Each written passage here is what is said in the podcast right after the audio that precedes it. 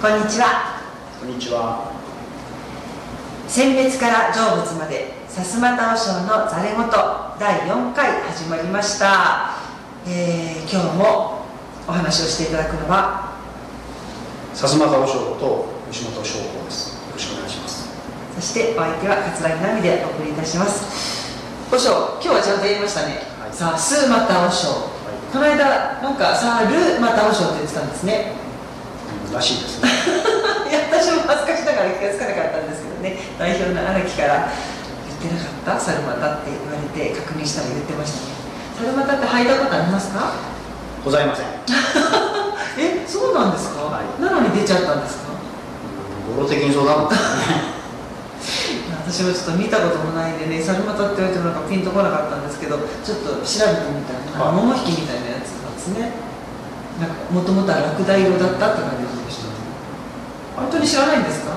なんとなくイメージはわかります。あの身につけたことないですよ。意外です。いや意外じゃないです そうなんですか？ちょっと意外でしたけどね。どういうあれですか？いやいや。いやどういう一中はどうなんですか？あ そうですか。逆に突っ込まれるとは思いませんでした。いやそんな話はさておき今日のお題は？えー今日はですね、えーまだ今度未来に一喜一憂する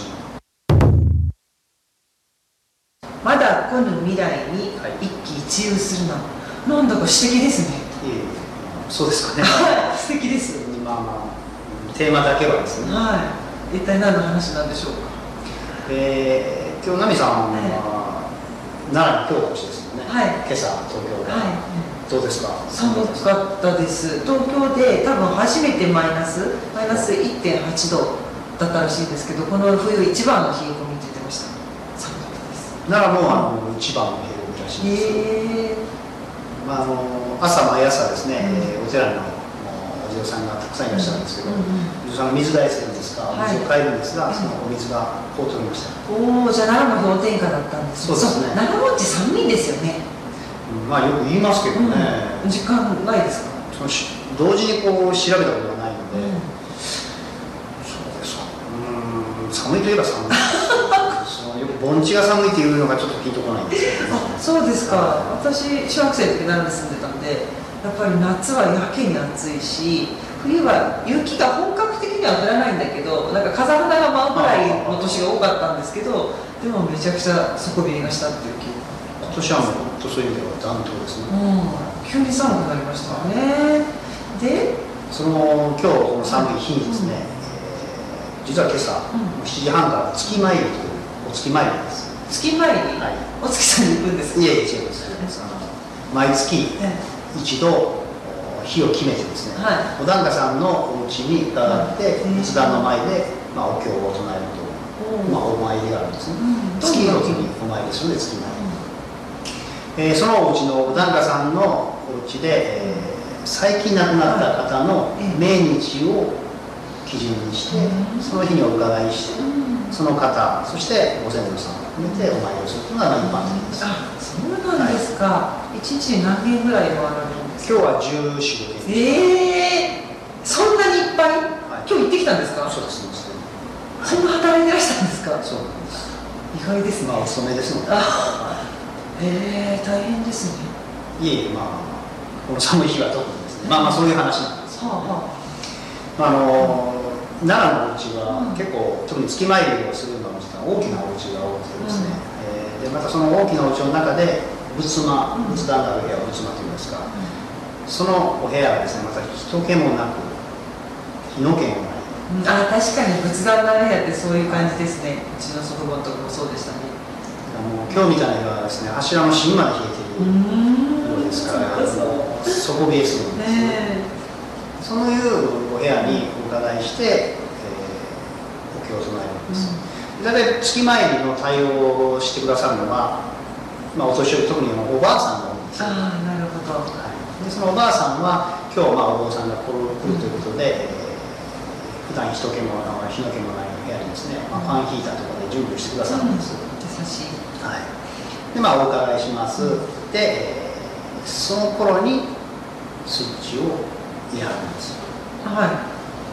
あったくなりますよね、ええまあそれはあの新しいファンヒーターそうですけども、うん。何十年も使ったようなファンヒーターですから、まあ、なかなかスイッチをしても反応が遅いですね。タイムラグがあるわけですね、でまたまあいろいろこうコンセントをさしてなかったりなんだかんだすったもんだはまあこの辺であのお経の後ろでされはしてはるんですよ でまあまあスイッチを入れてるんですが、まあ、お経が大体その15件もありますと、まあ、もちろんそれぞれのお寺によりますけど、うん。私の場合は、えーまあ、私のところはですね、えー大体5分ぐらいから6分ぐらいあ意外と短いですね。次にもそっかそっか、まあもちろんその子でいろいろご相談があればですね、長くお話あの一ちょっとお話ししたりしますけど、もう大体5、6分くらいでお勤めをしても次の家、次の家って行きます。その次の家に、えー行くときですね、今日もお疲れ様ありがとうございましたと挨拶をして、まあおばあさんもあ今日も寒い中ありがとうございました、と言って送り出された頃にはい。やっとこうという音が。それでつく音ですかもしかして。吉本さんが去るときに大体つくんですね、はい、ですからまあおばあさんの見送りとともにその音ですねを後にするというのが大体この寒い時期の、まあ、風物詩でもないですけど、へえそういう状況が今日も何件かありました。そうだったんですね。もちろんそんなことは、なんね。ありがとうございました。寒い中ありがとうございましたと言われたらですね。お気遣いありがとうございましたと、お礼を申し上げていい後にするんですがさすがお坊さん。やはりスイッチをもう少し早く押したいなと思うことはあります。まあ人間ですからね。でもその中でも真面目にお経を唱えて。あ、もちろんです、もちろんです。で、まあ、その経験が、体験がですね、はい。このテーマであります、はい。まあ、まだこの未来に一喜一憂するなということなんですね。あくまでもスイッチをしただけです。あそういうことですね。スイッチをしただけではイコール暖かくなったではないわけですねでもまあ実際の話私としてはですね、もうスイッチを押されたのでもう暖かくなるというふうに期待をしていてそれがなかなかつかない、そうしますとお経を読む気のそぞろと ああこれがお坊さんの真実だったんだ。気もそそるなんですね。になることもありますまあそこで、えーまだ火がついていないと、すなわちまだ今度の未来にですね、まあ、一喜一憂するなとなるほど。これをいつものように強引に拉致問題に結びつけますと、数年前にねストックホルム合意というのがあって今度こそ拉致被害者何人かでも帰ってくるんじゃないかって日本中が期待しました。ですがその後結局何の進展もありませんでした。あの期待は何だったんだろうと思いましたけど今のスイッチが入っただけの状態と同じだったわけですね。まあそうですね例えば、現実に誰かが戻ってくるまではぬか喜びなんかしてちゃいけなかったんですね。そうです。それがまだ見ぬ未来に一喜一憂するなとまだ今度の細かいですね、はい。まだ来ぬ未来に一喜一憂するなといやーそれは深い話でした。意外とすみませんということで今日も最後はこのセリフで締めたいと思います救いますか？見捨てますか？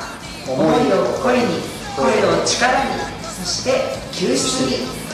拉致被害者救出に自衛隊の活用を。本日も最後までざれ言をお聞きいただきましてありがとうございました。ありがとうございました。